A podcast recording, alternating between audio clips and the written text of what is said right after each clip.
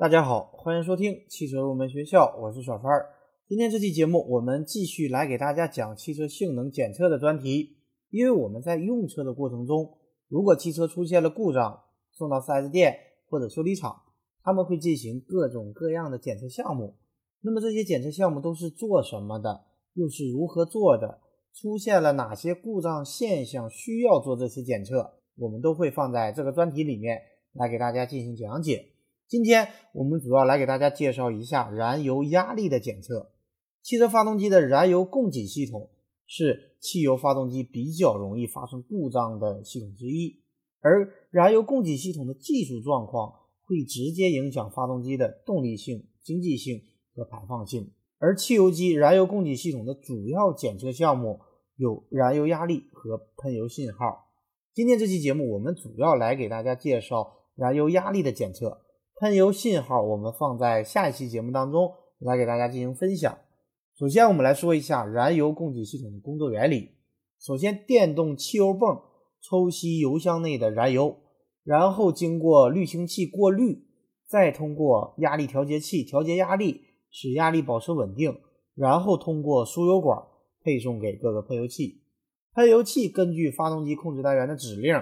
喷入适量的燃油，这就是燃油供给系统的工作原理。而当燃油系统组成部件工作不正常时，常常就表现为燃油压力的不正常。而这里有一个很重要的部件，就是燃油压力调节器，主要作用就是根据发动机负荷变化调整油轨内燃油压力，提高燃油供给的精度，这样就可以满足发动机不同工况下的不同需要。燃油压力调节器主要是让系统油压和进气歧管压力之差保持常数，这个压力差一般保持在二百五十千帕。如果当供油压力超过了规定值，压力调节器里的减压阀就会打开，一部分汽油就会通过回油管流回油箱，这样呢就可以使得输油管油压保持稳定。燃油压力分析就是采用压力表对燃油供给系统进行故障诊断。燃油压力分析可以帮助我们判断发动机供油系统的故障点，也就是我们发动机综合诊断最基本的一种测试手段。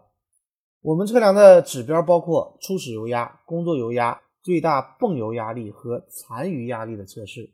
首先，我们来说初始油压。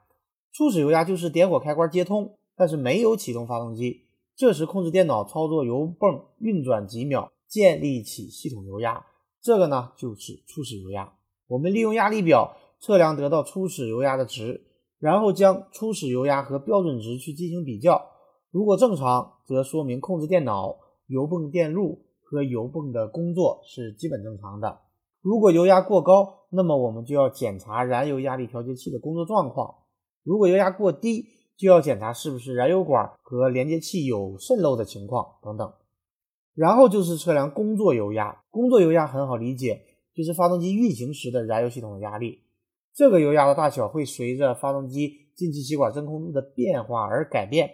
可以查阅维修手册当中的标准值来对应检查油压是否符合规定。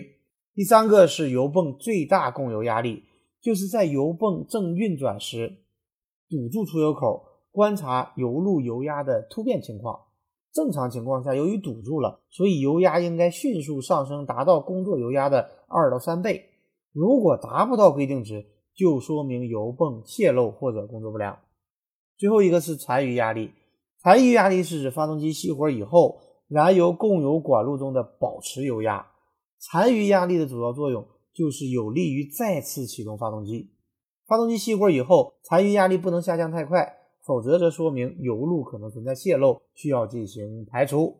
既然已经了解了燃油压力的测量方法，我们再来说一下，如果发动机的燃油压力不正常，车子会表现出哪些症状？首先，我们来说燃油压力过高，压力过高会导致发动机怠速高，发动机的混合气浓，发动机的油耗变高，而且发动机的排放会超标不合格，增加三元催化器的负担，导致过热。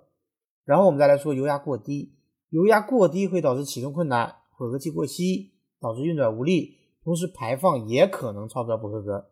第三种情况也可能会出现发动机油压不稳定的情况，油压不稳就会导致发动机怠速不稳，发动机运转也不稳。